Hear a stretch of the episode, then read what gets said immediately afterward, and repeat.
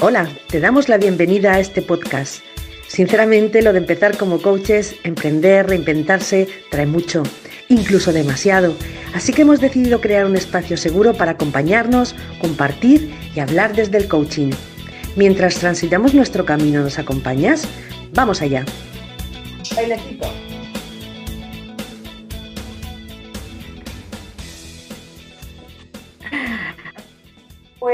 Bienvenidas a todas en nuestra cita de hoy y empiezo con las presentaciones, si os parece bien.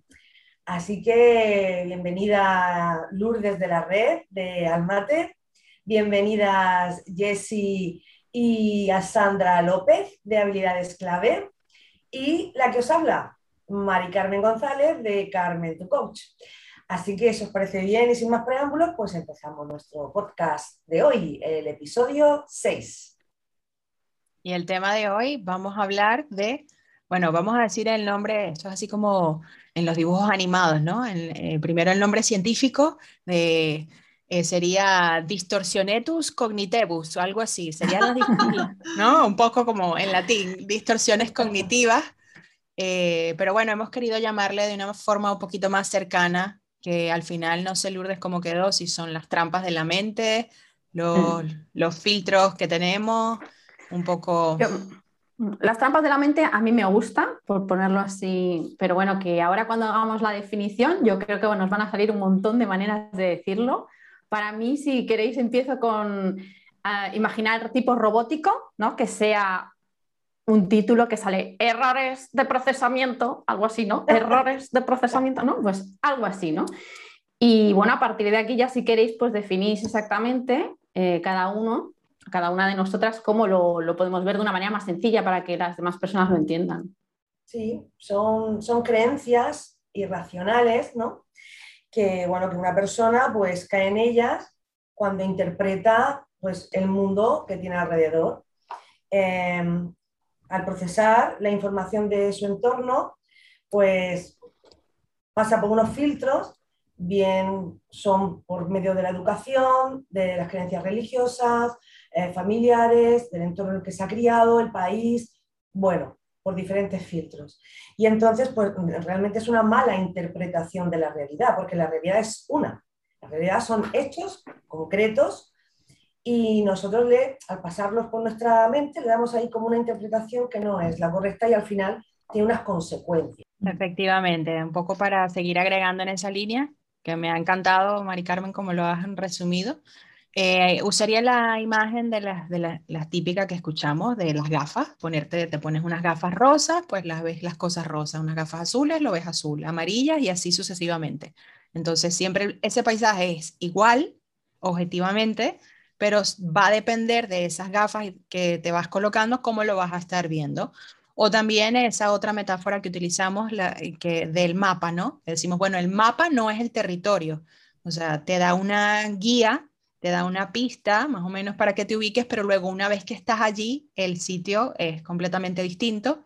Y si solamente te guías por lo que está en el mapa, pues siempre te vas a quedar como incompleto, ¿no? Con, con una imagen que es parecida, obviamente, pero no es exactamente igual.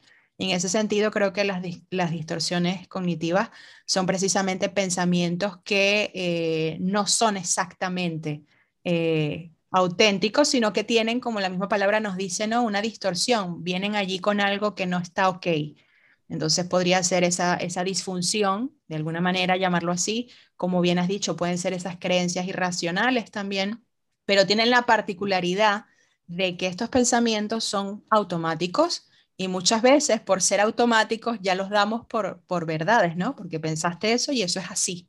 Entonces no, no te das esa, esa crítica o ese decir, stop, déjame analizar esto y ver y diseccionarlo y, y, cortarlo y romper y escribirlo y ponerle lupa a este pensamiento, sino que te, te surge, boom, y ahí se quedó, ¿no? Verdad absoluta.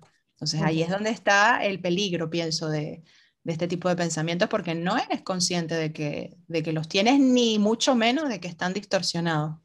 Esto, esto para mí que estás diciendo es muy importante, son inconscientes y automáticos. Y claro, pues eh, para mí el simple hecho de empezar a conocer que esto existía ya supuso un cambio para mí. Porque claro, yo hasta entonces, pues exactamente, yo veía con mi CAFA, ¿no? Como estás comentando, y bueno, y ya está, y creía que era la realidad absoluta, era mi verdad, ¿no? Y, muchas veces luchaba por, por mi verdad. Entonces, a partir de que me doy cuenta de que efectivamente es mi verdad, pero no tiene por qué ser la verdad, en mayúscula, pues empiezo a cuestionarme muchas cosas. Y entonces, mm, bueno, pues eso, eso también facilita muchas veces las relaciones entre las personas la forma de ver el mundo, el no ser ni muy positivo ni muy negativo, sino ser más realista, poner los pies en tierra, ¿no? Entonces tiene muchas consecuencias esto de, simplemente el conocerlo y el saberlo. Sí, yo diría que eso es justo, bueno, poco más que añadir, pero que nos condiciona mucho la forma de comportarnos y también precisamente como va de esas interpretaciones que hacemos por los filtros basados, o sea, decodificamos la información en función de nuestras experiencias, nos sentimos de una manera o de otra en función de ese filtro, de quién lo dijo, de quién no lo dijo, de cómo estemos, o sea, de un montón de cosas que, bueno, que, es esa típica cosa que decimos, si son las experiencias las que definen quiénes somos o no, ¿no? y los típicos ejemplos de gente que ante una misma situación retadora pues hay gente que lo lleva fatal y gente que, lo utiliza a su favor para superarse, etcétera, etcétera. Entonces, al final no es que los demás o el entorno o la realidad nos hace sentir de una manera, sino es cómo interpretamos eso que nos sucede. Y, en este sentido creo que las distorsiones están muy vinculadas pues justamente a lo que comentábamos en el episodio 4 sobre las creencias limitantes, ¿no? Porque al final nos condicionan también eh, todos estos filtros. O sesgos cognitivos, ¿no? También que se conoce también como sesgos mm. cognitivos. A mí enlazando con el último episodio que hablábamos de las emociones, también me parece muy importante que primero hacemos, em, digamos, esos errores de pensamiento que tienen una consecuencia a nivel de comportamiento, pero enlazarlo con las emociones, como precisamente si pienso ciertas cosas de esa manera distorsionada, me produce una emotividad. Entonces, la importancia que tiene descubrir precisamente el pillarme, pillarme, jugar a pillarme, y además es que están catalogadas. Seguro que hay muchos más que, las mm. catalogaciones que ya hay actualmente, que uno puede encontrarlas fácilmente. Y, te pillas. O sea, voy a poner un ejemplo ya de una persona en concreto que, me gustó mucho, una, una, mm, bueno, al final, una persona, voy a decir para no revelar así nada, entonces me hizo mucha gracia en un momento dado que me decía, em, si yo entiendo todo lo que me dices, pero es cierto que a mí em, lo que me gustaría entender es por qué una persona haciendo la misma acción que yo se siente bien, digamos, y yo haciendo la misma realmente no. había una distorsión enorme, tanto a nivel, había un juicio, lógicamente, en la acción, pero también estaba relacionado con, estas distorsiones o estos, em, sí, digamos, errores de, pensamiento que la persona estaba haciendo en cuanto a la emotividad. Si queréis luego, cuando vayamos viendo un poquito cada rasgo o cada tipo, pues podemos eh, ver en concreto esta, ¿no? que es como la emoción, la, me, creo que yo soy la emoción, que ya lo hemos hablado también cuando hablábamos de las emociones.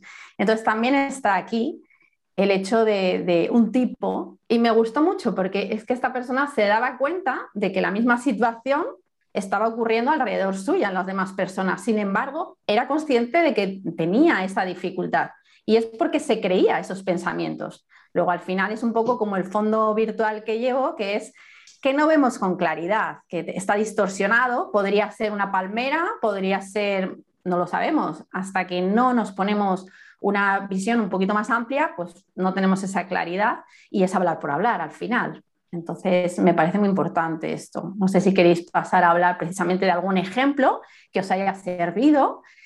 Mm, yo, por ejemplo, ya así yo lo lanzo y os, pongo ahí un poquito el tema. Una de las que más me ha gustado cuando empecé yo como coachee, em, fue el ponerme en la pared el tengo que tachado o debería por el quiero. Para mí eso fue, ese es un tipo de, distorsión cognitiva que para mí, a mí me gustó mucho este, ¿no?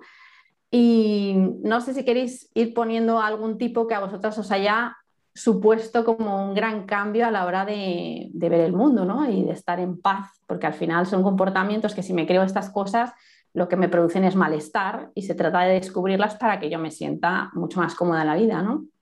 Si queréis seguir por ahí un poquito. Pues eh, a mí una de las que me solía venir mucho, no es que ahora no, pero bueno, eh, al menos creo que como dices tú, me, me pillo, ¿no? O me intento pillar, es una que no sé si de hecho es una mezcla, pero una vez incluso, Jess, hicimos un post que poníamos máster de preocupación y futurología y, y con especialización en, en, catastrofización.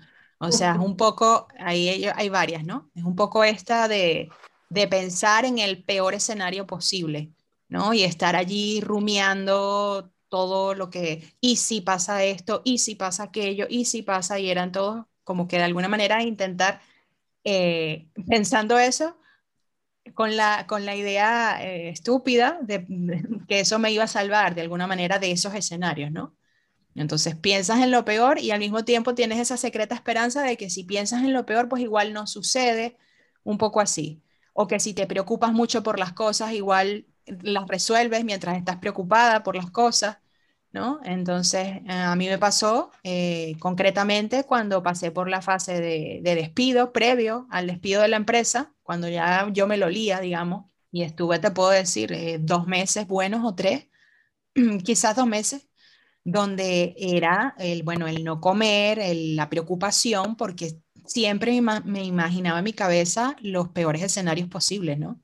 Entonces era gracioso, entre comillas, las, las, conversaciones y las reuniones con el abogado cuando el abogado decía, espérate, o sea, ya va, o sea. Era graciosísimo, nos decía, esto no, esto no es futurología, dejémonos de futurología, ¿cuáles son los hechos? Y nosotros nos quedamos como, ¿sabes? Porque veníamos con una carga emocional muy alta, entonces lo que quieres es desahogarte y que, y que te refuercen, que nos reforzasen, en este caso nosotras, eso que traíamos y el abogado enseguida nos decía, no, un momento esto no, no vamos a hacer futurología aquí. Claro. Y hay un componente donde, donde tiendes a ver esa parte, pues que es la parte negativa, ¿no? No te cuesta, te cuesta ver la parte positiva o te cuesta ver otros factores porque estás concentrado en los peores escenarios. Y esa es una de, las de las distorsiones más grandes. Entonces, bueno, eh, interesante mm, quizás eh, después empezar a, a, pensar por qué esa tendencia, ¿no? Donde educación, frases que escuchas, el cerebro mismo cómo funciona buscando el peligro, el miedo a lo desconocido, un montón de cosas, pero cierto que, que saber eh, que al menos en mí esa distorsión está allí, pues es una manera de decir, espérate, porque luego tengo mi contra, ¿no? ¿Y si pasa lo mejor? ¿Y si esto es lo mejor para mí? Mm. ¿Y qué cosas buenas puede salir de esto? ¿Y qué oportunidades tengo aquí para mí? Entonces, claro, cuando ya tienes esta conciencia, ya se te abren más posibilidades a que si no, que si no la tienes, no, no lo ves, ¿no? No sabes dónde, dónde estás. Pero no quiere decir que no siga apareciendo. Pero bueno, es, es esa manera de decir, uh, alarma, cuidado con esto que está aquí, simplemente. Antes de seguir avanzando, a mí me gustaría comentar un poco las categorías o los grupos de distorsiones cognitivas para que también la gente que nos escucha se pueda ubicar un poco en exactamente o concretamente de qué estamos hablando. Entonces, cuando, al menos desde el punto de vista del coaching, de la manera en que esto se aborda, es eh, que existen tres grandes categorías de distorsiones cognitivas agrupadas, que serían las distorsiones, las generalizaciones y las omisiones. Y cada una de estas categorías como que tiene unas cosas en concreto. Entonces, por ejemplo, las omisiones lo que significa es que omitimos, valga la redundancia, una parte de la realidad o quitamos una parte de la realidad y solo ponemos el foco de atención en esa otra parte. Creo que en uno de los episodios comentábamos, pues por ejemplo, si estoy embarazada, mi foco de atención está en que solo veo mujeres embarazadas, pero no porque solo haya mujeres embarazadas, sino porque ahí es donde pongo yo el foco de atención, ahí es donde están mis sentidos. Entonces, esa sería la omisión. Como tenemos una capacidad limitada de atención, si yo pongo el foco de atención en X cosa, estoy omitiendo otra parte de la realidad o de la información.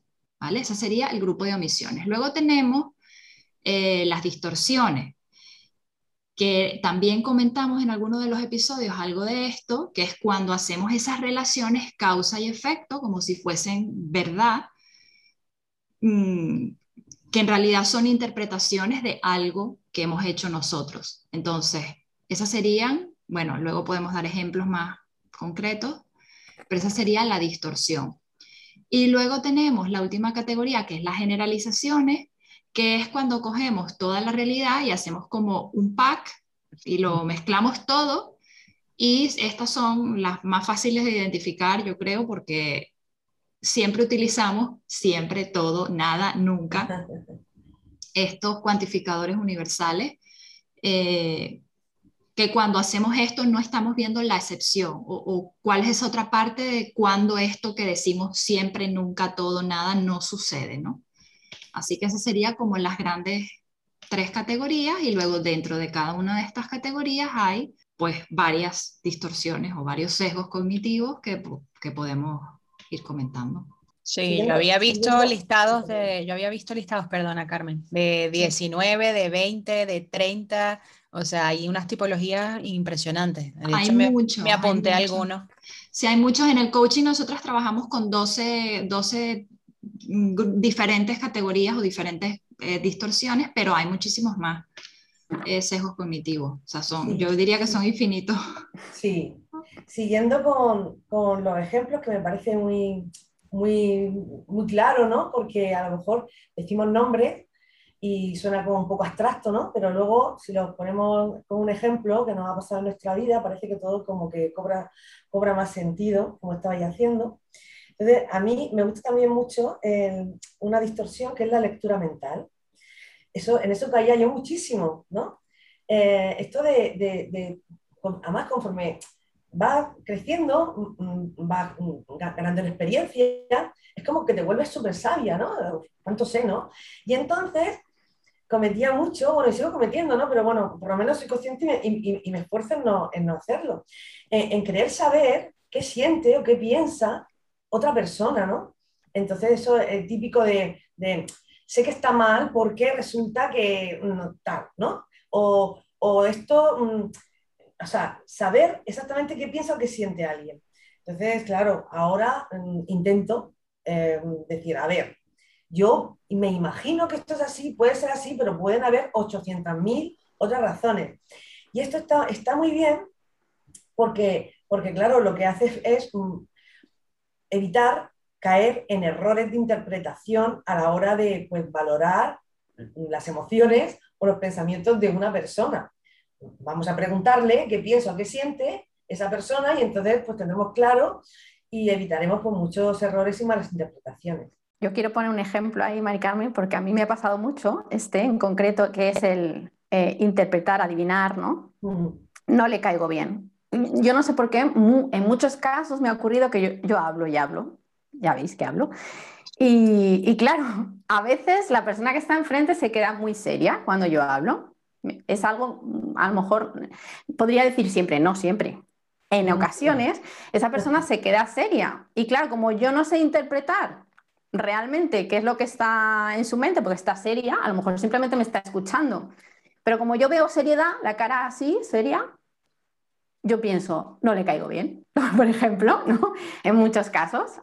Y, a lo mejor está, está pensando, ¿no? Eh, ahí de hecho tienes la mezcla de la lectura mental con la personalización, porque además es que, además es que va, de, va, de, ti, ¿no? Porque a lo mejor esa persona está seria, pero porque eh, peleó antes con el que se estaba aparcando al lado. Claro, claro. tú lo llevas, o sea que ahí está mezclado. A lo, personal. Por eso que es que es súper interesante, porque es que es una pillada. De hecho, yo no sé si lo habéis hecho. Eh, yo vuelvo a ver los, los vídeos grabados que me gusta vernos en, YouTube, más que nada en el vídeo, ¿no? porque así puedo ver los gestos y demás que hacemos. Me encanta verme en distancia también para estudiarme. Y mm, madre mía, la de errores de estos de pensamiento que hay en, en, los vídeos, ¿no? Cuando estás explicando algo, sobre todo cuando es muy emotivo, que aquí estamos soltando cosas como las sentimos, ¿no? De, de, de la familia, de no, lo que sea.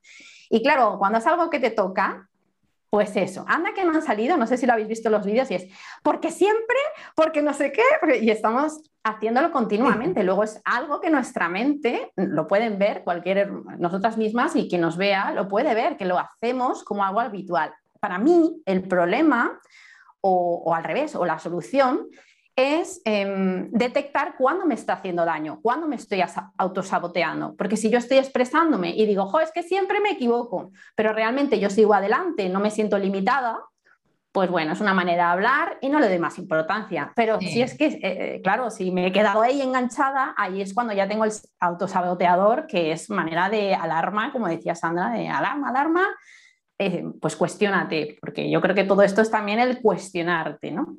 Pero bueno, seguir diciendo ejemplos porque yo creo que es lo que le puede gustar, o a mí personalmente es lo que me gustó también, ¿no? El, siempre, nunca, esto creo que pecamos.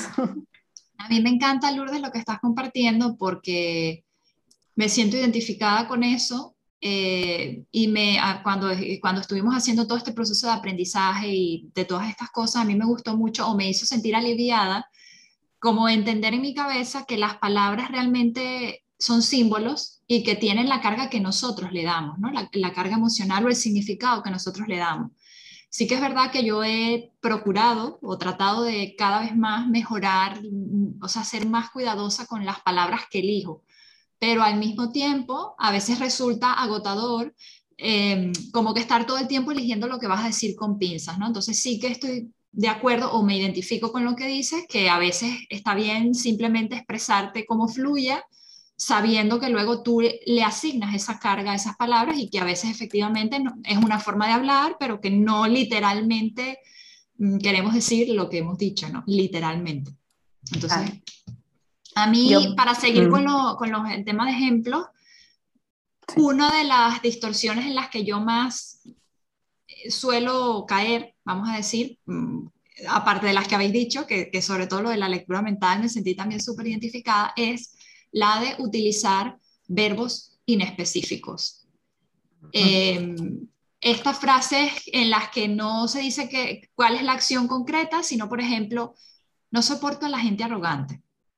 Pero, ajá, exactamente, concretamente, ¿qué es lo que no soporto? O este tipo de, frases eh, en las que no, no hay un, verbo específico y, y, eso que es como, bueno, aprender a, ir desafiando eh, la forma en la que hablo para, para concretar más, ¿no? O cuando me molesta algo, estoy enfadada, ¿vale? Pero eh, concretamente, ¿qué es lo que me hace sentir enfadada? O me molesta, esta persona me molesta, ¿vale? Pero concretamente, ¿qué es lo que me molesta de esa persona? Entonces yo creo que esta es la que yo más eh, he tratado de trabajar o la que siento que más me ha afectado a mí personalmente. Aquí podría entrar el ejemplo este que habéis dicho alguna vez, no me acuerdo del episodio, que comentabais la importancia de no sé si fue en las creencias, que lo de no soy suficiente, estaría ese mm. ejemplo, ¿no? que como es algo muy repetitivo, yo creo también en coaching lo trabajamos bastante, que cuando a alguien le, preguntas, y todos pasamos, yo creo, mira, ya está, todos, a pillada, ¿no? Todos, pues sería cuestionarse, ¿no? Pero creo que es algo, bueno, común, podríamos, venga, vamos a, arreglarlo, y es eh, una gran mayoría de personas, creo que en algún momento puedan sentir esta frase en su cabeza, este pensamiento de no soy suficiente en algún área. Y, estaría dentro de esta que dices tú, ¿no? Del ejemplo. Entonces me, parece muy interesante y creo que esta también en de alguna manera sí que, sí que he caído o ahora mismo emprendiendo. O otro ejemplo sería el, em, en la empresa, por ejemplo, pues no sentirte valorado, ¿no? No, soy valorado, que es exactamente ¿no? la valoración para ti. Son ejemplos eh, quizás que por lo menos yo he vivido bastante y, sí que, puedo ponerlo ¿no? como ejemplo y estaría dentro de esta categoría que tú dices, creo. Sí, bueno, a mí a veces me reconozco que me cuesta a veces identificarlo porque como decía Sandra antes, puede ser que a veces tengas como dos en mm. una, dos distorsiones en una o que se solapen un poco, por ejemplo, a mí esta que comenté antes me cuesta identificarla o, separarla de la normalización, que es cuando utilizamos esas palabras abstractas para, para decir algo que es como subjetivo, ¿no? Entonces, por ejemplo, cuando decimos quiero ser feliz o, o cuando decimos el mundo es un desastre, entonces, vale, pero ¿cómo sabes que el mundo es un desastre? ¿Qué es lo que hace que el mundo sea un desastre? concretamente qué significa ser feliz, todas estas cosas. Entonces, bueno, no sé, a mí me, cuesta, pero creo que siempre me, siempre, a veces, me parece más fácil identificarlas en los demás que, que en mí misma, ¿no? De hecho, hace poco, yo no sé si lo, si lo comenté ya en un episodio, pero hubo una, no sé si usar la palabra discusión, pero bueno, hubo una discrepancia. Eh, tenemos un grupo de chat de la familia y hubo una discrepancia con el tema de las vacunaciones, porque hay personas en la familia que se han vacunado o se quieren vacunar y hay personas que no. Entonces hubo alguien en el grupo que hizo un comentario por la línea, no, no recuerdo las palabras exactas, ¿vale? Pero el, eh, todo esto por WhatsApp. El comentario era así como algo como, bueno, entonces eh, los cuadriculados seguirán en el mundo cuadriculado y los otros eh, en libertad, o sea, como haciendo alusión a que los cuadriculados son los que se quieren vacunar y en libertad los que no. Y claro, en ese momento a mí, bueno, de forma natural, yo no suelo entrar en los debates familiares, conversaciones que yo considero estériles, que no van a llegar a nada. Pero en ese momento como que me tocó y, me salió la vena coach y yo de forma natural le, le contesto a esta persona y le digo, hablas de esto o, lo, expresas como si fuesen verdades absolutas, pero ¿qué es concretamente vivir en libertad? ¿Qué es concretamente ser cuadriculado? Porque al final expresamos estas cosas como que significan lo mismo para todo el mundo. Y en realidad no es así. Lo que para esta persona puede ser algo cuadriculado, para mí puede ser libertad o viceversa. Entonces creo que es un trabajo que no se acaba, el de afinar mucho cuando nos expresamos realmente qué es lo que queremos decir y concretar. Eh, eso a lo que estamos haciendo alusión. A mí hay otra, otra distorsión que me, que me llega mucho porque me la llegué a trabajar personalmente en, en coaching, que bueno, pues la, la, palabreja es falta de índice referencial, ¿no? Pero bueno, poniendo, poniendo mi ejemplo en concreto, imagino que, que se entenderá mejor. Y yo me trabajé aquello de eh, que yo tenía el problema, yo, yo, pensaba, tenía la distorsión de que no me escuchaban cuando hablaba, ¿no? No me escuchan cuando, cuando hablo.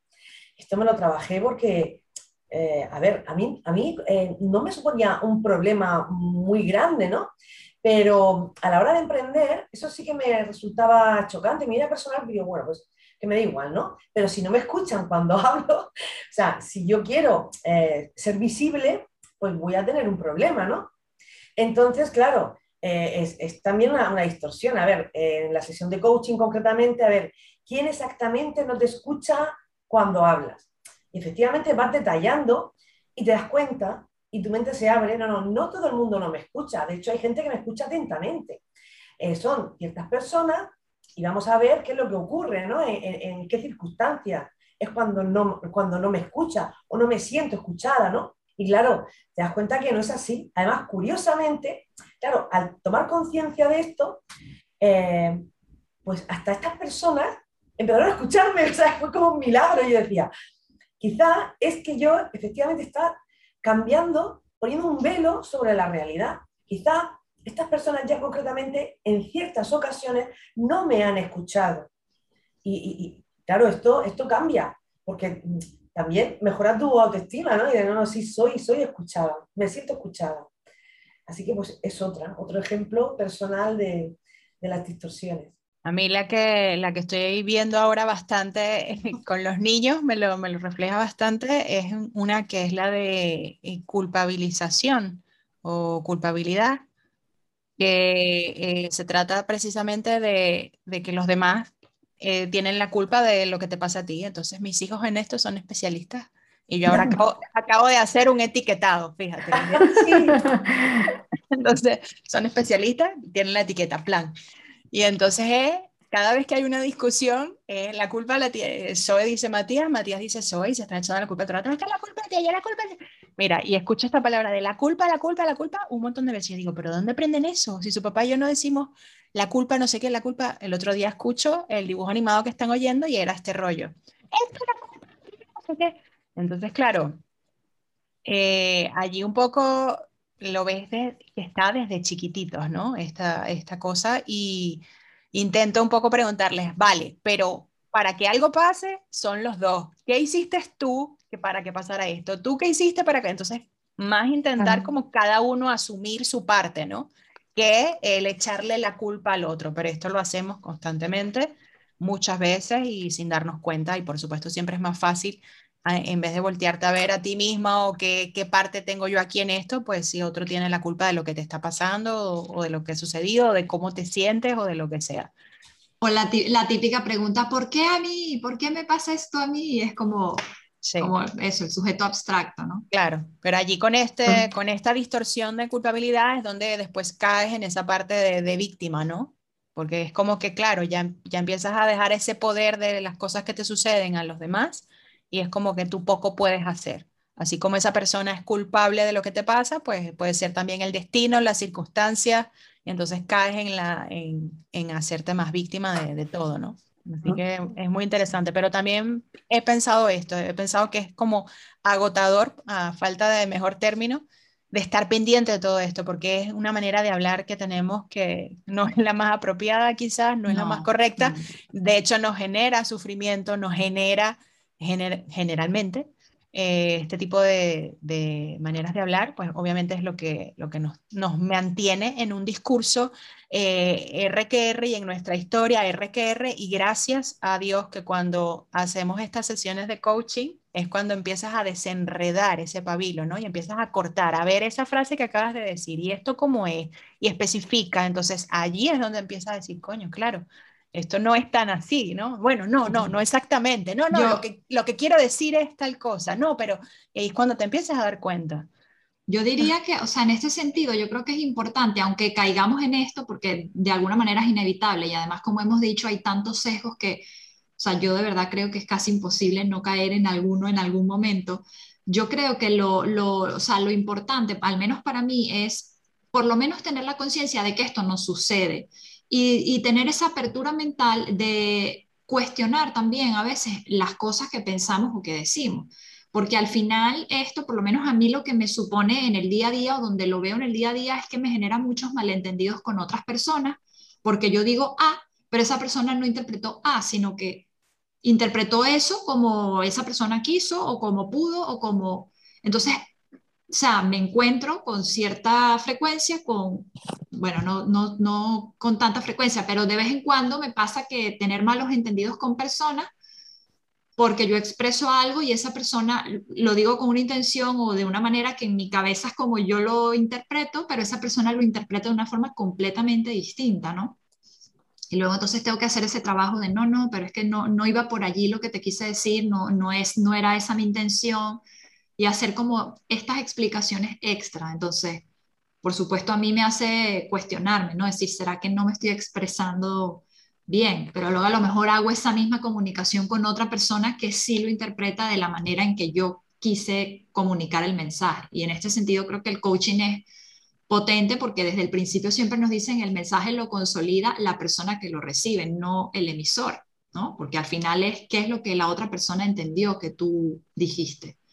Entonces, para mí la base, aunque sea inevitable caer en estas distorsiones, es simplemente ser conscientes de que nos pasan y tener esa apertura a, bueno, puede ser que yo no lo expresé de la mejor forma o puede ser que la otra persona lo haya interpretado y un poco como hacer las paces con eso, ¿no? Por lo menos para mí es lo que me, lo que me ha ayudado. A mí me ha recordado con este ejemplo que has dicho, precisamente una vivencia. Aquí en mi casa estaba con estaban haciendo una obra ¿no? en mi casa. Y entonces eh, tuve que acercarme, porque bueno, tuve, ¿no? Yo quise acercarme luego cuando terminaron la obra al jefe, porque me di cuenta de que hizo algo que me, me encantó, no lo había visto nunca en un jefe, digamos. Nunca veis, aquí ya, ya podríamos pillarnos todo el rato. Yo no lo había visto en mi vida o lo habré visto y no me acuerdo. La cuestión es que me encantó. Eh, este jefe llegó dio las instrucciones a cada uno de los obreros. Eh, es supuestamente el que era el que iba a liderar todo, porque él se iba a ir. Pues una vez que explicó todo lo que tenía que hacerse, em, directamente fue a esta persona, que era la que se iba a quedar encargada, y le dijo, vale, ahora repíteme que has entendido qué hay que hacer. Y me encantó, me pareció, o sea, es que se fue y antes de irse yo le conocía y me acerqué y le dije, bueno, enhorabuena, ojalá lo hubiera podido grabar porque creo que es digno de, bueno, de grabar precisamente. Es algo que yo creo que en la comunicación, fijaros, eh, luego pudo rectificar antes de que se fuera todo lo que el otro había entendido. porque realmente, y si no vuelve y se hubiera encontrado, vete a saber qué, el muro levantado del lado que no toca o cualquier cosa. Y fue increíble. Entonces, algo tan sencillo, entonces yo creo que todos estos sesgos o, errores de, de, pensamiento, de procesamiento, como dices tú, Jessie, nos permiten darnos cuenta de no limitarnos, porque ahora, claro, si yo estoy pendiente de todo esto y estamos grabando esto, pues a lo mejor no quiero ni hablar, porque digo, es que seguramente es posible que, que lo esté haciendo, entonces no voy a hablar porque me van a pillar. Entonces, claro, yo no creo que se trate de eso, creo que se trata de, sabiendo que lo hacemos inconscientemente, pues bueno, voy a poner un poquito más de conciencia en aquellas cosas que me están haciendo daño. Donde detecte yo un sufrimiento o me sienta víctima, bueno, pues voy a, mirar ese pensamiento que hay y voy a cuestionármelo. Si realmente eh, eh, se trata de eso, el salir del victimismo es tener la capacidad de, capacidad crítica, ¿no? de cuestionamiento. Y a raíz de eso, pues yo digo una de las frases que a mí más problemas me ha dado y más vida me ha dado también las dos cosas. Y es, ¿y quién lo dice? Desde que soy pequeñita, como os decía, pues bastante cuestionadora, em, en plan, eh, que la niña es rebelde, la niña julca, la niña está, pues es que qué rebelde. Y esta era una de mis frases también de, bueno, ¿y quién lo dice? claro, esto cuando eres pequeño estás, um, ¿cómo se dice? Em, que, que, no crees a la autoridad, que la estás, ¿cómo se dice? desafiando, rechazando. eso, no me salía la palabra. Claro, entonces eso no gusta, pero realmente estás desarrollando la actitud crítica, la capacidad, claro. Entonces yo digo, bueno, ¿y quién lo dice? ¿No? Porque me decían, tienes que ir a misa. Digo, ¿quién lo dice? Dice, yo que vivo bajo tu techo. O sea, que yo, por ejemplo, que, que soy tu padre y está bajo mi techo. Y yo digo, vale, entonces sí, porque mientras esté bajo tu techo, si tú tienes, es tu norma, pues no me queda otra. Ahora, cuando las cosas sean diferentes, pues no. Pero si me dan una, una razón, Evidentemente que yo no pueda salir ni pueda debatirlo, pues estupendo. Otro ejemplo que me gusta también mucho fue eh, que me ayudó a, estar más tranquila también. En, la facultad nos ponían debates. Tenía una asignatura que era, la de francés y nos hacían debates en francés. Eh, a la hora de hacer debates, imaginaros que te dicen, tienes que ahora media hora y tú tienes que estar a favor o 15 minutos a favor de la pena de muerte. Y ahora no. Ahora lo contrario, defiéndelo. Claro, me di cuenta de algo muy sencillo, que yo podía defender todo. Si yo puedo defender todo, quiere decir que todo es mentira también, ¿no? Entonces, claro, de esta manera yo me daba cuenta que me cuento las cosas que me da la gana simplemente porque quiero enfocarme en eso.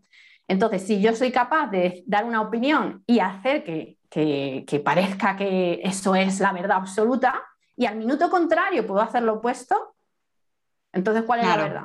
Claro. Es, brutal lo que estás diciendo, porque precisamente de esto va, todo lo que hacemos en la vida es esto. y lo comentamos también en otro de los podcasts, de lo que sea que tú quieras encontrar información, hoy en día en Internet la hay, tanto de a favor como en contra de lo que sea. Y los estudios científicos, por una parte y por la contraria. Entonces es un poco difícil, ¿no? moverte, al final es, bueno, tú te formas tu propio criterio, te cuentas tus propias historias y tratas de sobrevivir en sociedad como puedes. Pero la verdad es que a mí esto me, me vuela el cerebro, sinceramente. Yo creo que es el poder ese, ¿no? De, bueno, tú construyes la realidad que, quieras y, ya está, ¿no? Y, bueno, por volver al tema, me gustaría que Mari Carmen, que lo tenía apuntado, pues nos hiciera así como un, no sé si os parece, el, eh, que nos suelte ejemplos para que las personas puedan sentirse identificadas de, ejemplos que hacemos de este tipo de distorsiones diariamente. Los tienes, ¿no, dijiste. Sí, sí, los tengo. Eh, bueno, pues también em, estamos, estamos hablando de, por ejemplo, también otra palabreja, ¿no? Equivalencia compleja, que es cuando dos, a dos experiencias distintas se les da el, mismo significado y siempre se espera el mismo resultado de esta situación. Esto dicho así suena como muy abstracto, pero creo que se ve mucho más claro cuando, por ejemplo, en el ejemplo, Cuanto más mayor, más inflexible se vuelve, más exigente, por ejemplo. O sea, a ver, ¿qué tiene que, tiene que ver hacerse más mayor con ser exigente o, no exigente? Y entonces, pues sería preguntarte a ti misma o al que tienes delante, ¿conoces algún caso en que una persona haya sido más mayor cada vez y que haya sido más flexible? O sea, ¿sabes? Entonces, bueno, pues el, el contrastar, ¿no? Si realmente es cierto lo que, lo que estás pensando. También, pues, por ejemplo, yo qué sé, hemos, hemos, hablado de las omisiones, ¿no? Eh, estoy, estoy cansada. A ver, ¿de, qué estás cansada? ¿O en qué momento estás cansada? Eh, entonces, concretar, ¿no? nos da una visión más amplia eh, y entonces, pues, efectivamente, a lo mejor estás cansada de comer y no estás cansada de jugar, no lo sé, ¿no? Bueno, sí, una, otra, otro palabrejo. Ejecución perdida, que son afirmaciones que emiten un juicio con, y, se da un valor como si fuera pues una verdad universal, ¿no? Eso de, es bueno ser organizado. Bueno, no, esto es lo que tú estabas hablando, Lourdes, ¿no? Que la niña rebelde porque cuestionas, ¿no? Porque en casa te dicen, es bueno ser organizado. Bueno, ¿y quién dice que es bueno, es bueno ser organizado? A lo mejor yo soy un crack y soy la persona más desorganizada del, mundo, ¿no? Y bueno, pues creo que de alguna forma u otra hemos hablado de, todas, hemos hablado también lo que tú has dicho, em, el expresar un deber o una obligación. Así que hay una que, me gusta mucho, que es, que creo que no hemos hablado de ella, que es identificar una emoción con un pensamiento. Eh, o sea, racionalizar una emoción.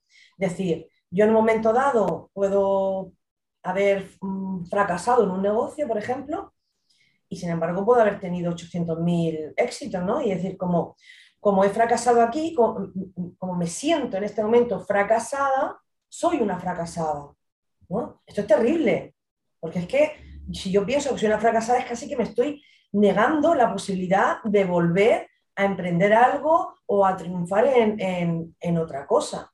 Este, este, este, creo que esta causa mucho dolor. ¿eh? Mm. Yo quería, quería, justamente compartir que eh, en estos días, esta semana, yo he estado un poco como así despistada, rara, no sé, el, planeta, la luna, eh, la vacuna, digo yo, mira, no sé exactamente eh, la regla, porque también me influye, obviamente, pero sí me he sentido rara, ¿no? Y una de las que he estado justamente intentando allí como, como ver más con lupa es esta del razonamiento emocional. Y es, es esta que dice algo así como que como te sientes, luego lo llevas a que eso es así. O sea, si yo me siento ahora mismo como que no estoy para hacer las cosas, pues no las hago. O si me siento ahora mismo como que no puedo con algo, pues será que no puedo. O si me siento ahora mismo que, que no es el momento de hacer tal cosa, pues como que no lo hago, ¿no? Entonces, estoy en este, estos días, he estado en este, eh, estos dos extremos en el que por un lado digo, vale, me siento así y hay cosas como que no quiero hacer o no quiero, sí, no quiero hacer básicamente porque me siento de esta manera, pero luego también tengo el otro lado donde, donde digo, no, es que las cosas no las voy a hacer según me sienta, es que las voy a hacer, ¿no? Y de hecho he estado con esta lectura, no sé si conocen eh, una autora que se llama Mel Robbins y tiene este Five Second Rules, que es la regla de los cinco segundos, y ella te dice, para hacer las cosas, para hacer las cosas, básicamente hazlas y no te pongas eh, a tener esa charla contigo misma, la reunión, el bla, bla, bla, tal, porque en el momento que ya haces eso, ya no lo hiciste. O sea, entonces solamente te toma cinco segundos, cinco, cuatro, tres, dos, uno, cuenta regresiva, la acción, ¿no? Entonces, claro, yo en mi cabeza pienso, vale, lo ideal es tener un equilibrio, pero siempre en estos días concretamente lo he vivido como mucho, muy mucho, este, estas, estas dos mm, Mm, líneas, ¿no? De decir, vale, pues me estoy sintiendo así y hago más caso a este sentimiento para de allí hacer mis acciones. O al mismo tiempo digo, vale, pues qué tal si mis sentimientos ahora mismo no son el mejor indicador y yo voy a hacer esto por, por mis ovarios, porque lo voy a hacer y esta es mi meta y me pongo con eso, ¿no? Entonces, quiero decir, esto me está pasando a mí en estos días en concreto. Mm. Entonces, lo traigo a la mesa por eso, porque es, tal cual. Como tienes, puedes tener o no una distorsión, como puedes tener o no otra idea, y es ahí caminar a ver qué, qué haces, ¿no? Al final. Por ejemplo, ahora que está, estoy grabando unos vídeos para un curso que, que, quiero subir, me he puesto un poco en plan, eh, lo voy a grabar independientemente de cómo me sienta En plan Luego, digo, luego digo, luego digo, pues no, a lo mejor como me sienta se va a notar en el vídeo. Pero bueno, quiero decir, eh, es este medio desastroso que estoy atravesando concretamente en estos días y, y veo que está un poco esto, ¿no? Mm. Al menos A mí me esto. encanta que comentes eso, Sandra, justo porque, bueno, en las publicaciones de esta semana veis que tiro por la procrastinación. Y, y claro, y, y es que es algo que pica, pica porque en algún momento todos procrastinamos y tiene que ver, ¿no? con estos, con este proceso, que mentalmente hacemos un proceso de sesgo, de, bueno, de, error, como queramos llamarlo, como hemos dicho, de trampa mental, me genera una emoción y al final me, es por la emoción, es lo que yo el mensaje que quería lanzar al final es, bueno, procrastinamos, si es puntual, bien, pues lo que decimos, ¿no? Si es algo eh, que no te hace daño y bueno, pero si es repetitivo y al final te está produciendo dolor porque te está generando ansiedad y demás, ¿veis? Ya digo ansiedad, digo a lo mejor estrés, aburrimiento, pues ¿de qué estamos hablando? Al final la procrastinación tiene que ver con la gestión emocional. Y como comentaba Jessie en las emociones, que el debate es eterno de primero es la emoción, el pensamiento y demás, pero en este caso, claro, algo me estoy contando. Ese ejemplo que tú estás poniendo tuyo es perfecto también, como primeramente pues hay una serie de pensamientos, porque a lo mejor físicamente, como dices tú, pues esta semana a lo mejor estás más cansada, se te juntan una serie de cosas, no sabemos, y eh, simplemente hay un proceso mental que genera unas emociones y como te dejes llevar, pues sí, bueno, ¿por qué no? Te podrías también elegir y decir, pues me tomo la semana libre y ya sigo y tampoco pasa nada. Pero eh, como tú lo llevas a la manera que tú quieres, ¿no? Que pues no, pues voy a tomar la decisión siendo consciente de que estoy haciendo un proceso mental, que es esto, que es... Y, y a mí me parece muy interesante por eso, porque realmente al final es un poco el capítulo que dijimos de tomar responsabilidad. Yo, por ejemplo, eh, es lo mismo, ¿no? Que eh, con el curso que quiero hacer, que estoy igual grabando lo que digo, y digo, madre mía, es que esta semana no lo vas a hacer. No lo vas a hacer, entonces deja de, y me, me, autoconvenzo, entonces me, me veo a mí misma autoconvenciéndome de no lo vas a hacer, no sé qué, entonces ya te estás pillando y a partir de ahí si lo hago y digo, bueno, pues esta semana vale, no lo hago, pero la siguiente sí, bueno, vale, pero como siga y siga, al final, imaginaros la ansiedad que puede producir. No lo hago, soy una tal, no sé cuántos, ya me creo todo este claro. tipo de, de, errores. Entonces yo creo que es mágico el darnos cuenta y, y, salir de ello, cuestionándonos. Así que no sé si queréis comentar algún ejemplo más y cómo salir precisamente, ¿no? ¿Cómo, cómo haces tú ahora, como ha dicho Sandra, exactamente cómo saldrías, ¿no? De, de, de este, estos errores de procesar. Hombre, un poco en la línea justo de lo que estás comentando, otro ejemplo sería el de la omisión comparativa, que es cuando eh, hacemos este tipo de frases como por ejemplo, soy la peor. Como no hice el curso tal, soy la peor. Y claro, aquí cómo salir es pues determinar cuál es el criterio de comparación. ¿Eres la peor comparado con qué o con respecto a qué? O... Entonces siempre vamos a enlazar con lo mismo, ¿no? Con intentar concretar la acción, concretar específicamente de qué estás hablando y evitar esta, estas generalizaciones o estas eh, frases como si fuese todo absoluto, ¿no? O sea, ser más específicos quizás. Entonces, yo, yo esto lo, lo, he puesto muchísimo en práctica, o sea, o al menos intento hacerlo de forma consciente, al punto que las personas de mi entorno, o sea, fuera de ustedes o de la gente que, que, que está en esta misma onda, es como que les molesta, ¿no? Cuando, por ejemplo, cuando una persona me, hace una, me dice algo así, un poco abstracto o que yo no entiendo, yo le, devuelvo, ¿no? Concretamente, ¿a qué te refieres? Cuando me dices X y Z, específicamente qué, qué, qué, es lo que me quieres decir. Es como que les molesta, ¿no? Estas preguntas adicionales con las que yo lo que busco es tratar de que se concrete para entender, para justamente no caer en el juicio, en la lectura mental y en todas estas cosas, pero no estamos muy habituados a, a hacer eso. Claro, es que realmente, eso, eh, realmente eso es una confrontación. Claro. claro. Y entonces, claro, claro resulta, haciendo... resulta agresivo, ¿eh? Resulta no, no, lo, no, lo, había visto así realmente. Claro. Pero claro, es que antes de entrar en yo interpretarlo, si, si de verdad no estoy entendiendo, o sea, no lo hago en plan, te quiero confrontar o quiero buscarle las ocho patas al gato, no, es que de verdad a veces no entiendo. Entonces yo antes caía mucho en la lectura mental y en yo lo interpreto a mi manera y era peor. Entonces ahora yo prefiero preguntar, si no entiendo algo, ¿a qué te refieres? concretamente, ¿qué, qué es esto que significa? Cuando me dices mm, el distanciamiento no me gusta, específicamente a qué te refieres, por, por dar ejemplos, ¿no? Entonces, por eso yo comentaba antes que para mí lo importante es tener la apertura mental de que tanto nosotros como el, el receptor del mensaje caemos en esto y tratar de, bueno, de, de, querer tener esa intención de mejorar o de cada vez, no sé, yo para mí es como evolucionar, ¿no? O querer mejorar la comunicación. Para resumir un poco, eh, creo que el kit de la cuestión, para que las personas que nos escuchen y quieren cuestionarse, ¿no? Y, y, y no, y no caer en estas distorsiones, omisiones, generalizaciones. Creo que desde luego, como siempre, es empezar por tomar responsabilidad y precisamente confrontarse a uno mismo, ¿no? a, a una misma. Es decir, preguntar, concretar específicamente qué es aquello que me está haciendo daño, en, estos pensamientos como estamos hablando, que me resultan negativos en mi vida o dolorosos, ¿no? En los que no me hacen daño, pues para adelante eh, concretar, desmenuzar, cuestionar y, preguntarse una a sí misma eh, si es de verdad, es 100%, en qué casos esto no se cumple y hacerse preguntas para cuestionar esto que a lo mejor no se está haciendo daño.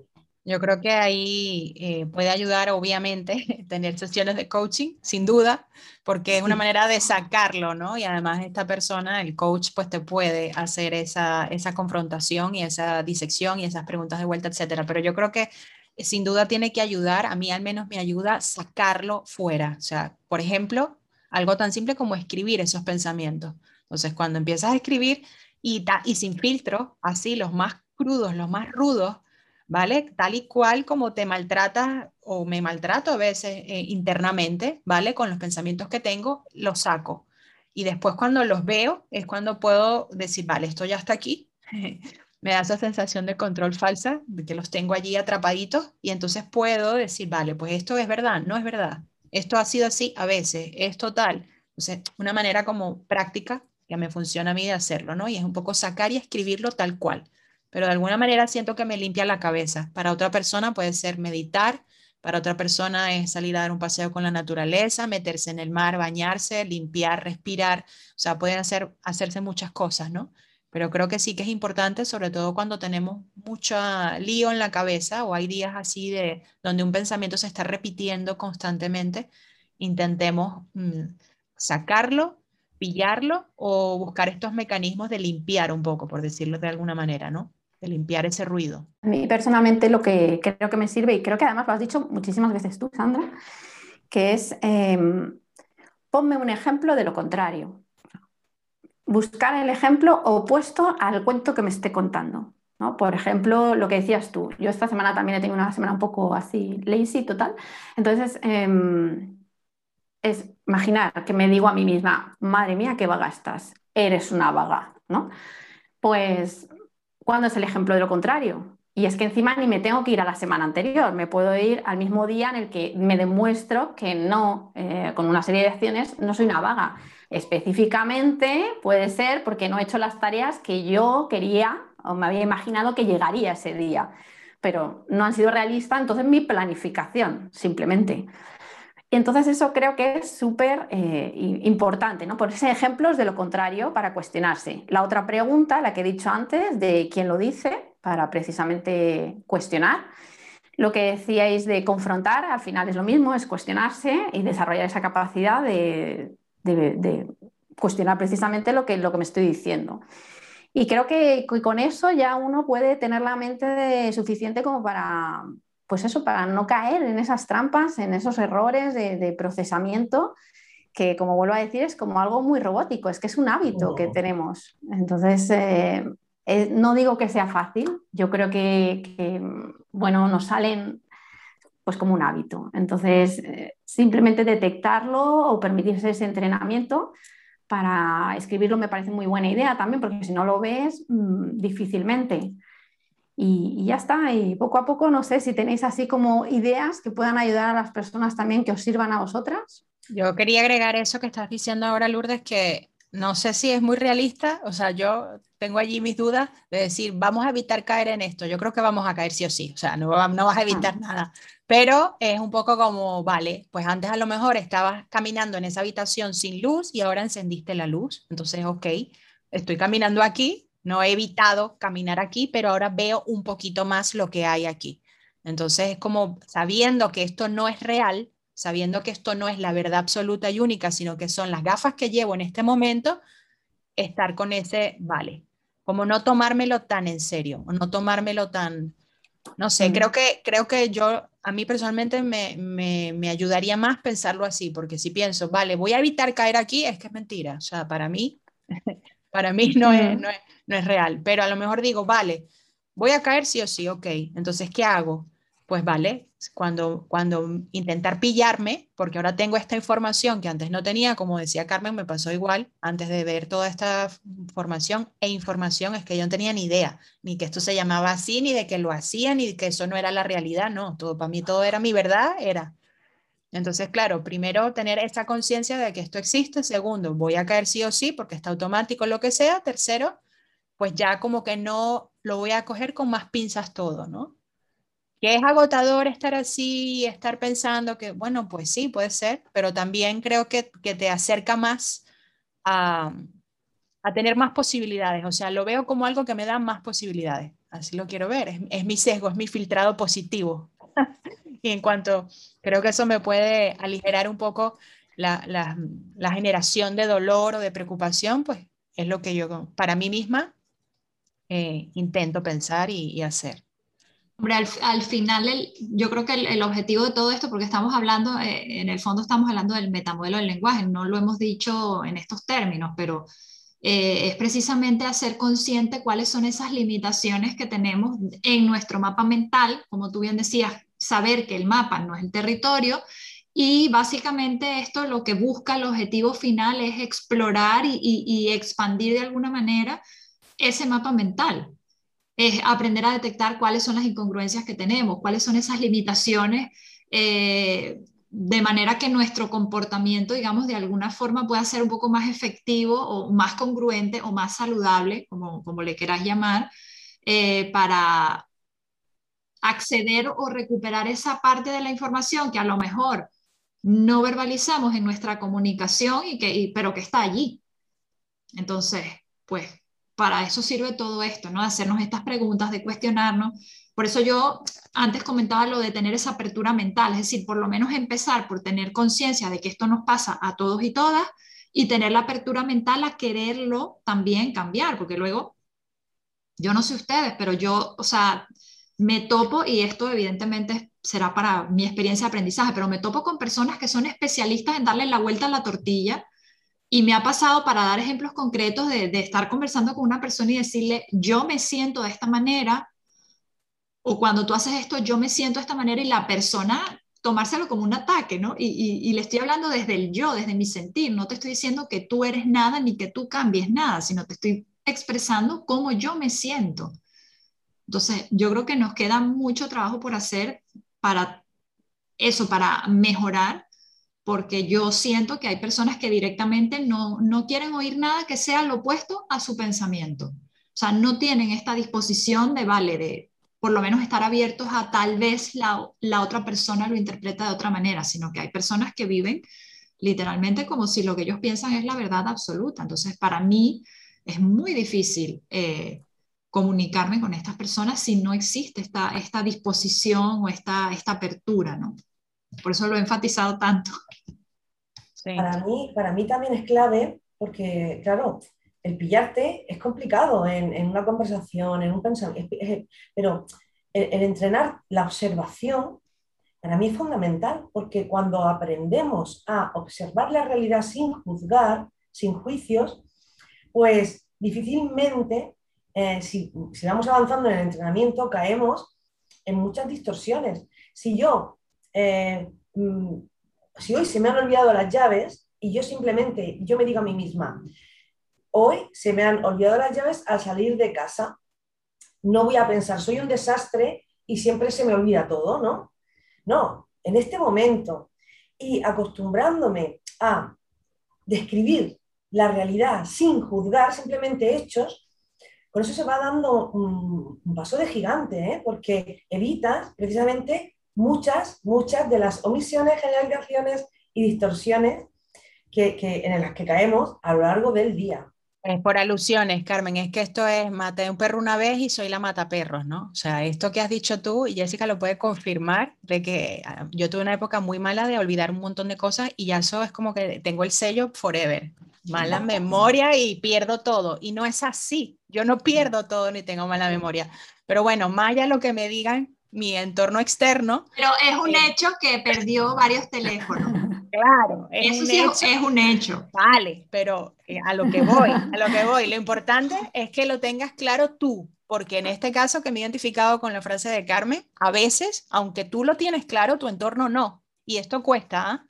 estar recibiendo esos mensajes ya, no, ya no de ti, sino de, de fuera es lo que decías tú del etiquetado, que entonces estamos expuestos constantemente a las etiquetas de todo el mundo, al punto, por lo menos a mí me ha pasado, de llegarme a creer que soy algo de tanto que me lo dicen. Y, luego darme cuenta de que en realidad no me identifico con eso, pero me lo dicen tanto que pues debe ser verdad. Si todo el mundo me dice lo mismo, debe ser que tienen razón. Entonces, por eso esto tiene mucha tela, pienso yo en el ejemplo que ponéis es que me parece muy interesante también cuando, por ejemplo, vuelves con, eh, sales de tu familia, digamos, del hogar materno, tú tienes tu vida, han pasado 20 años, como puede ser mi caso, o 25, y vuelves. Y claro, en el momento en el que vuelves a casa te conviertes, claro, con ese etiquetado que tú tenías que ni te acuerdas, pero cuando entras por la puerta de casa vuelta a Navidad y de repente vuelves a ser la niña que tenía 12 años y dices, pero a ver, ¿qué, narices hago yo comportándome como la burra de no sé qué si yo no lo necesito esto? O sea, no lo hacía ayer. En cambio, entras por la puerta y tú mismo ese etiquetado te lo vuelves a poner. Entonces ahí es, es un hábito y es un poquito el, precisamente darte cuenta. Y otra característica, hablando ya de esto y tal, que yo quería añadir de cómo salir de estas cosas aunque las hagamos, como decías, súper bien, porque es verdad que yo creo que, bueno, es que vamos a, cometer y a entrar siempre, eh, siempre, pues no sé, a lo mejor me arriesgo a decirlo, pero sí, eh, en cierta manera yo creo que es muy habitual que lo hagamos, ¿no? El, el, caer en estas cosas, porque es una manera de hablar también y también habría que preguntarse para qué cometo yo esos errores de procesamiento en cierta manera, porque también tendrán su lado positivo si lo buscamos. Entonces, em, me parece muy importante el humor. De cierta manera lo has mencionado, porque si yo me voy pillando y ridiculizo en cierta manera a mi personajillo o mi manera de procesar y demás, le pongo humor, em, también me tomo menos en serio a mí misma y por lo menos estoy dándome em, salud, me estoy dando bienestar. Yo me he tomado muy en serio a mí misma y a todo lo que hacía y más el trabajo. Y a día de hoy me hace mucha gracia verme y en cierta manera ridiculizarme o verme desde fuera, lo que os decía. O sea, me grabo, hago no sé qué, muchas cosas y me miro y me río porque digo, mira, ¿hoy de qué voy? ¿Y de qué voy? ¿No? Entonces, claro, es gracioso porque puedo ser, como os decía, lo del debate. Pues según quien mire, yo, grabo un vídeo y me hace una gracia enorme. Eh, uno de los vídeos que grabé, uno ve las abdominales. Tócate. El otro ve el mensaje que he puesto. El otro ve las gafas que salen en el lado, de, el otro ve edición de vídeo. O sea, digo, es que aquí cada uno ve lo que quiere y es el mismo vídeo. Y yo lo único que quería era transmitir un mensaje. Cada uno tiene el suyo, su foco. Yo, quiero, quiero dejar claro, quiero dejar claro que yo lo que veo es el cuerpazo. Por si, por si no, por si no estaba claro, yo, lo, yo lo, que veo de tus vídeos es el cuerpazo. Y digo, o sea, lloro y digo, Dios mío, el cuerpazo ya, lo he dejado, lo he dejado. esta mujer es entrenadora, o sea, vamos a ver, eh, ella se dedica a eso, normal que tenga el cuerpazo. Pero tú lo has dicho, me dedico a entrenar, no a entrenarme. Es diferente, yo entreno a la gente. Hombre, pero antes de entrenar a la gente, eh, habrás entrenado tú, digo yo, ¿no? Es, bueno, yo he entrenado años atrás, pero lo que trato de decir es precisamente, ahí nos meteríamos en creencias, ¿no? Por ejemplo... Pero ya algún mantenimiento tendrás que hacer, Lourdes. No os contaré el secreto porque eh, yo creo que decepciona a la gente en general, puede decepcionar a una gran mayoría y, no, mejor que sigan pensando que hay que hacer deporte todos los días, todos los días. Es, creo que es más sano que piensen. Entonces, pero por eso que me pareció fabuloso, porque tú pones una cosa, pones un mensaje, nosotras que hacemos, mm, por ejemplo, en, de tipo ahora mismo en, en Instagram que estás poniendo, Facebook o lo que quieras, transmitir al mundo y cada uno ve algo totalmente diferente. Uno está viendo que haces deporte, el otro está viendo que, haces eh, crecimiento personal, el otro no ve nada, solo ve que no sabe, no, sabe ni de qué hablas. es alucinante. entonces, mm, a la cuestión al final es focalízate en, lo tuyo y por eso digo lo del humor. Lo del humor me parece, a mí me ha costado y por eso yo estoy enfocada en eso precisamente, en tomarme todo con... Voy a, reírme un rato de mí misma porque si no, no hago. Precisamente, si me lo tomo en serio, no hago. Porque, claro, quiero el perfeccionismo, que podríamos hablar de eso también, como, y ahí te, te quedas sin actuar. Sin embargo, si te tomas estas cosas como que, bueno, forman parte de la vida, el proceso mental funciona así, nuestra mente funciona así y funciona, como digo, como una ventaja, una ventaja evolutiva también. Yo pienso y, tengo esta manera de pensar porque me estoy defendiendo. Si le tiramos la vuelta a la tortilla, precisamente, ¿para qué tenemos estos errores de pensamiento? En cierta manera nos están protegiendo también. Aunque los, los critiquemos, nos están dando una solidez si yo me digo a mí misma, eh, como decía el hecho de la procrastinación, si yo me, digo a mí misma en ciertas cosas y no lo hago, es porque tengo una em, recompensa inmediata en ese momento y mi cerebro eso le encanta. Entonces, bueno, es que antes servía, ahora si yo quiero a largo plazo conseguir un objetivo, pues si me estoy dejando llevar por mi cerebro más primitivo, al final no me va a ayudar. Entonces, es un poco, pues eso, tener esa capacidad, vuelvo a, repetir, de cuestionarse y me parece un tema fascinante porque es que creo que hay tantos, mm, tantas distorsiones que hacemos de no te tomes en serio nada de lo que te dices. Nada. Ni siquiera lo que estoy diciendo yo ahora. Mentira, todo mentira. Vale, pues chicas, si les, si les parece, vamos cerrando entonces ya por el día de hoy. No sé si quieren añadir alguna idea final o alguna cosita más antes de despedirnos. No, yo la verdad comentar, ahora que habla de tal, que en, el día de hoy, cuando habíais propuesto esta temática, no, no sabía muy bien por dónde pillarla. Y, era como, pues lo que os decía, ¿no? Un poquito el miedo de, pero si es que lo voy, voy a estar diciendo una detrás de otra. Si es que es algo que, creo que, como decía Sandra, que está a la orden del día y es habitual, ¿no? Pero sí que me ha parecido interesante lo que hemos dado como, como final, ¿no? Que es, bueno, esto está ahí, mm, puedes hacer algo con ello y bueno, salir de la parte de víctima y del enjuiciamiento y darte salud cuestionándote. Entonces yo como reflexión final sí que lo dejo ahí, ¿no? Esto.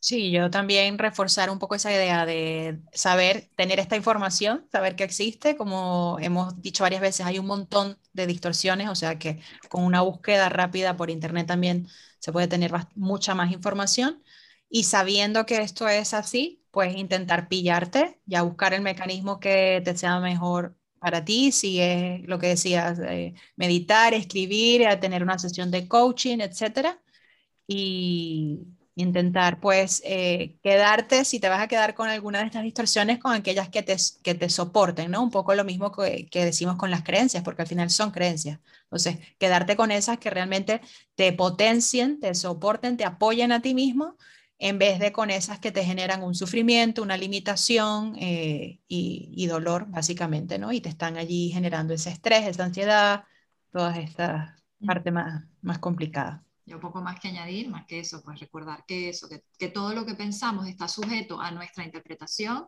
que hay pocas verdades absolutas, incluso las verdades absolutas también están sujetas a nuestros propios filtros. O sea, si tengo unas gafas, azules, voy a ver el sol, el sol, verde, sí o sí, da igual que el sol sea amarillo, lo voy a ver verde porque mis gafas son azules. Entonces, pues recordar eso, que, que no creernos que la realidad es una única realidad. Esa es una buena frase de final, que la realidad no es una única realidad. Sí, sí, sí. o tu realidad no es, no es, la única realidad. Sí, sí. Muchas gracias a todos y todas por escuchar y por compartir. Nos vemos el próximo día en 15 días si Dios quiere. Hasta aquí nuestro podcast como coach por su casa. Gracias por acompañarnos y te esperamos nuevamente en nuestro próximo episodio.